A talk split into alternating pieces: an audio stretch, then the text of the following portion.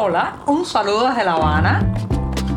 Les habla Joanny Sánchez, cubana, periodista, ciudadana, y les traigo este cafecito informativo recién colado y sin azúcar para despertar.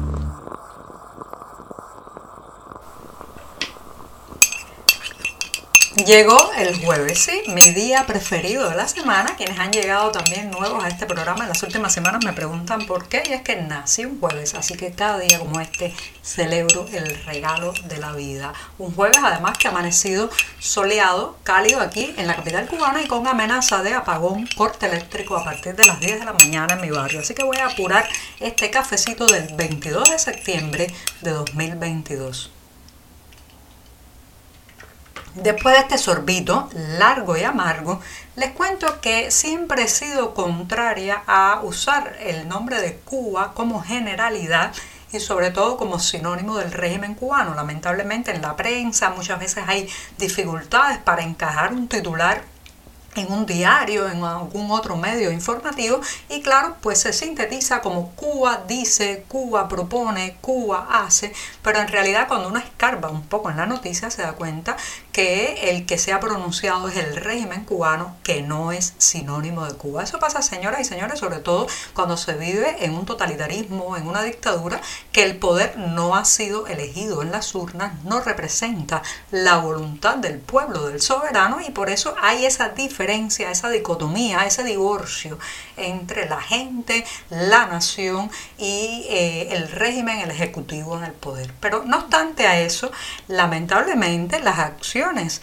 de ese poder eh, dictatorial o totalitario terminan ensuciando y embarrando el nombre de la nación, nos guste o no nos guste. Y así ha pasado el pasado viernes cuando un grupo de países, y voy a leer qué países, Bielorrusia, Corea del Norte, Eritrea, Nicaragua, Rusia y esta isla, ¿sí? Cuba, se negaron, o sea, votaron en contra de la intervención, de que se difundiera una intervención telemática de Zelensky, el presidente ucraniano, en Naciones Unidas. Fíjense, al pete de los impresentables, de los autoritarios, de los grandes depredadores de la libertad ciudadana, de la libertad de prensa, de la libertad de expresión. ¿Qué hacemos nosotros ahí? Bloqueando que otro hable. Fíjense qué papel más sucio, más desleznable, negar a que otro intervenga, use la palabra y tenga acceso a los micrófonos. Lamentablemente, señoras y señores, aunque no nos guste, eso también va a la cuenta de todos los cubanos, porque sí, es verdad que el régimen es el que aprieta el botón en Naciones Unidas para decir si está a favor o en contra, pero nosotros hemos dejado que ese régimen se siente en esas sillas a nombre de todos los cubanos. En este empeño de maquillar la realidad, crear una simulación que haga creer que Cuba va mejor, está más próspera, con más desarrollo del que realmente vivimos, de esta crisis que realmente vivimos, bueno, pues eh, el oficialismo cubano llega a límites prácticamente ridículos. Una familia de Palma Soriano en Santiago de Cuba denuncia que el año pasado, en el año 2021, llegó antes de que llegara una inspección eh, de la provincia para revisar cómo iba la reconstrucción de las casas de los damnificados por el huracán Sandy en 2012. Fíjense casi una década después, el año pasado, bueno, pues llegó una inspección de provincia para ver qué materiales constructivos, qué facilidades, qué beneficios se les había dado ya a esas familias para que pudieran reconstruir sus casas afectadas por los vientos del huracán Sandy en 2012. Y esta familia denuncia que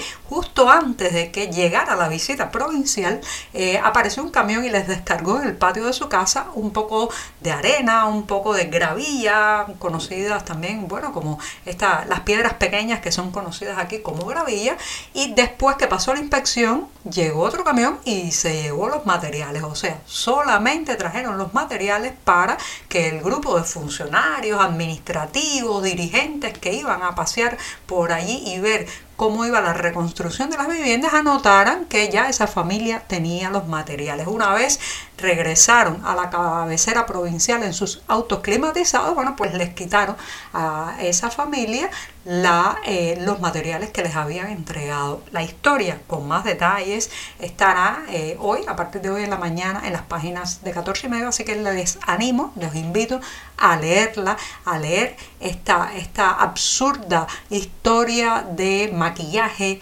simulación y mentira.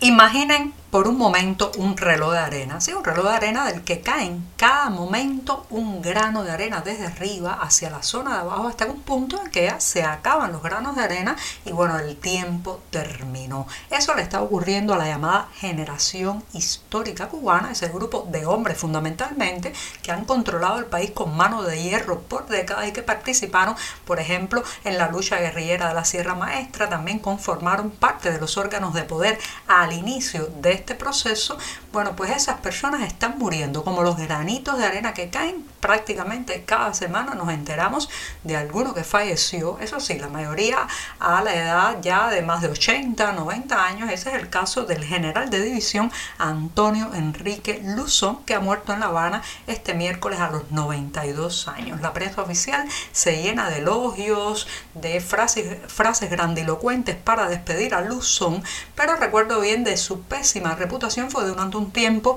el ministro de Transporte en Cuba, en una época que mi familia estaba muy vinculada al ferrocarril. Les recuerdo que mi padre llegó a ser maquinista de trenes, mis abuelos, mis tíos también estuvieron muy involucrados con la red ferroviaria de esta isla y Luzón fue parte de la caída en desgracia de ese sector, no solamente una caída en desgracia que está relacionada con la infraestructura, el deterioro ferroviario, sino también con la pérdida de orgullo de unos trabajadores que hasta ese entonces, bueno, pues sentían que su vida latía y se movía al ritmo de una locomotora. Luzón es culpable de parte del desastre, el descalabro del ferrocarril en Cuba y al menos los ferroviarios los recuerdan en los peores términos.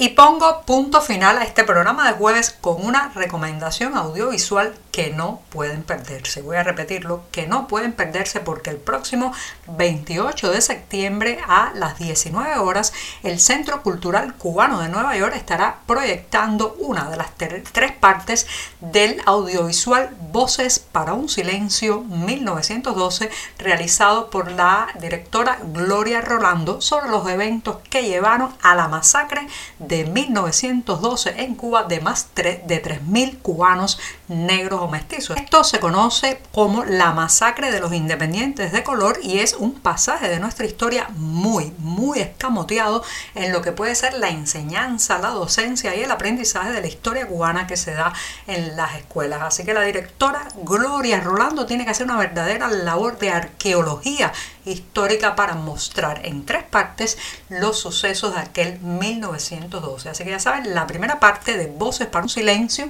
estará siendo proyectada el próximo 28 de septiembre y allí también pues se comentará sobre el papel importante que desempeñaron los líderes como Evaristo Estenós, Juan Gualberto Gómez, Martín Morúa Delgado y Quintín Banderas. Después de la proyección que podrá verse a través de un enlace de internet, habrá la posibilidad también de hacer preguntas. Así que con esta recomendación muy importante, me despido hasta mañana viernes, el último día de la semana con este cafecito informativo. Muchas gracias.